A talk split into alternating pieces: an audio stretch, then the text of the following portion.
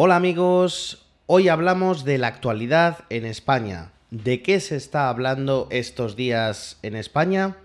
Yo soy Víctor y esto es Cocoloco Spanish, un canal para estudiantes de español de nivel intermedio y avanzado.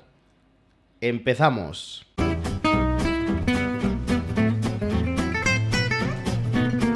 Bueno, esta semana ha sido muy intensa a nivel de noticias porque ha sido la cumbre de la OTAN que se ha celebrado en Madrid entre los días 29 y 30 de junio. Había mucha expectación sobre esta cumbre debido a las circunstancias que hay actualmente en el mundo. Entonces, durante estos días, pues hemos tenido en Madrid la visita de todos los mandatarios, de los líderes de los países de la OTAN, ¿no? Eh, entonces ha estado aquí Joe Biden, Boris Johnson, Macron, etcétera, ¿no? Que yo pensaba, yo pensaba, digo, madre mía, están todos reunidos en el mismo lugar, todos en el mismo lugar. Tal como están las cosas, a ver si ahora va, va a caer un pepino nuclear aquí en Madrid. Y, bueno, pues en esta cumbre se han tomado una serie de decisiones, se han fijado un poco los objetivos de esta organización para los próximos años, pero bueno, como esto no es un canal de política, pues realmente no vamos a analizar eh, estas decisiones.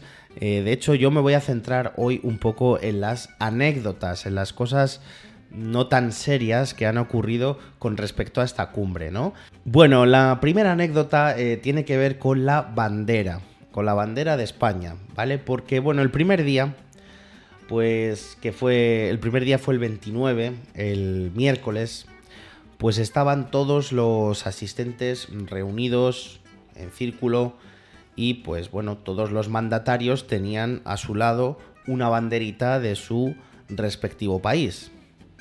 Y claro, pues también estaba ahí el presidente de, de España, Pedro Sánchez, con su banderita en la mesa, pero los espectadores notaron que había algo raro en la bandera.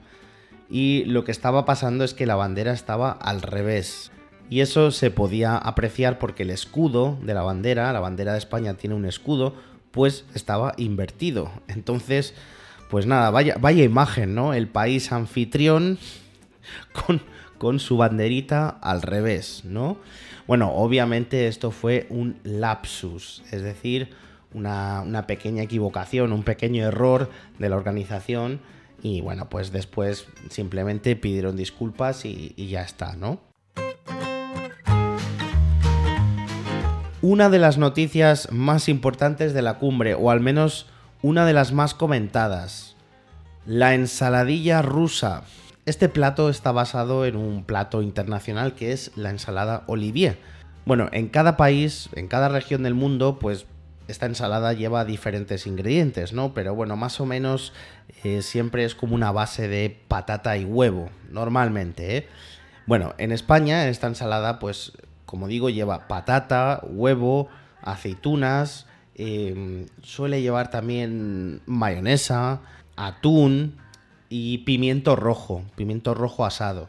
Eh, es una ensalada muy económica y por tanto es uno de los platos más consumidos en España. O sea, realmente, pues sí, España tiene la paella, la tortilla, pero vamos, yo diría que la ensaladilla rusa es, vamos, eh, uno de los platos más consumidos aquí. Y de hecho, en cualquier bar de España, o sea, siempre vas a encontrar este plato en el menú. Es muy, muy habitual. Pues en uno de los bares de, bueno, de las instalaciones donde se estaba llevando a cabo esta cumbre, el menú incluía este plato, ensaladilla rusa. Bueno, pues parece que este plato, el nombre de este plato, causó mucho impacto, eh, muchas preguntas a periodistas extranjeros y digamos que se quejaron un poco de, pero ¿cómo, ¿Cómo puede haber un plato con este nombre precisamente en la cumbre de la OTAN cuando estamos discutiendo sobre los riesgos de seguridad ante Rusia y tal, ¿no? Entonces, eh, pues al final eh, cambiaron, cambiaron el nombre. Ensaladilla tradicional. Lo llamaron ensaladilla tradicional. En fin, ahí dejo la, noticia, ¿no? Esto me recuerda a lo que pasó hace ya muchos años, en la, en la década del 2000 eh, pasó algo parecido con las patatas fritas, que, en Estados Unidos eh, se llaman French fries. Pues las French fries, las patatas francesas, sufrieron también un cambio de nombre en Estados Unidos. ¿Por qué?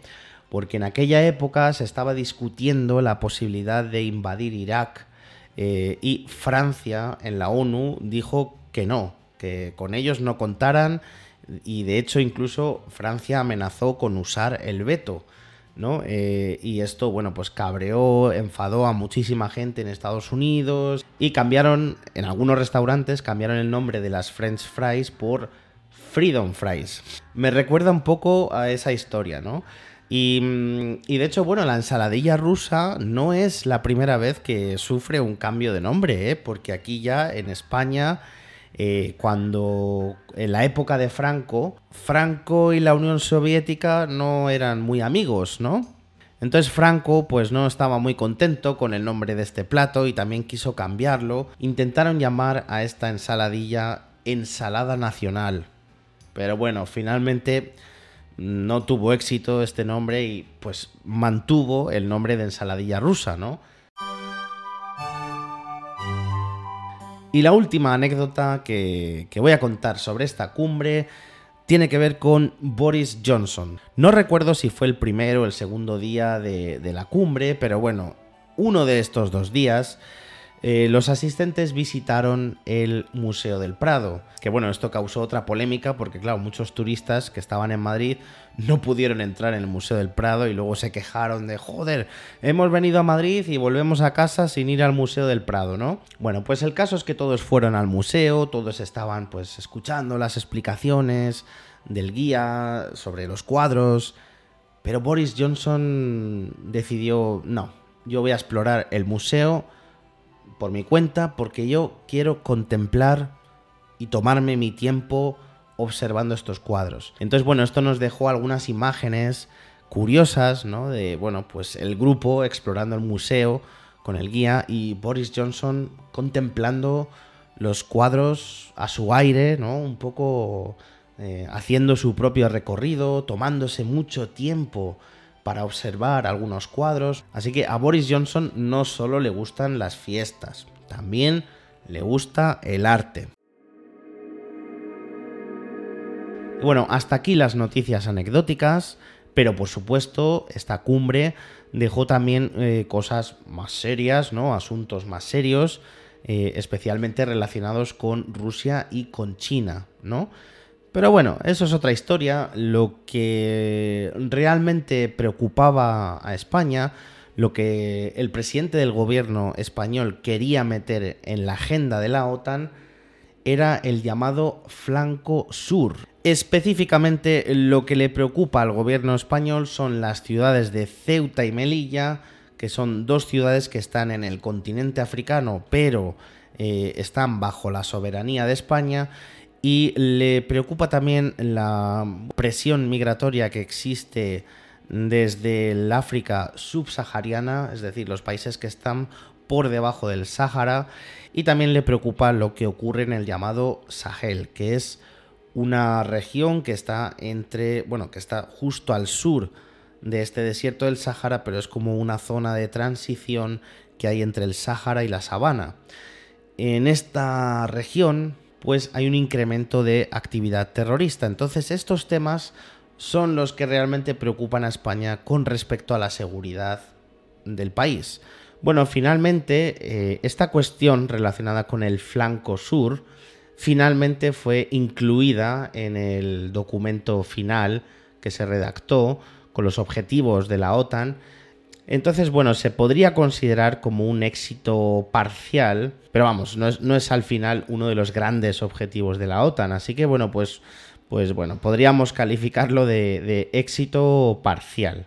Y bueno, no quiero hacer un episodio muy largo, así que vamos a terminar ya. O sea, hemos hablado solo de la cumbre de la OTAN porque realmente es lo más relevante de lo que más se está hablando estos días, ¿vale?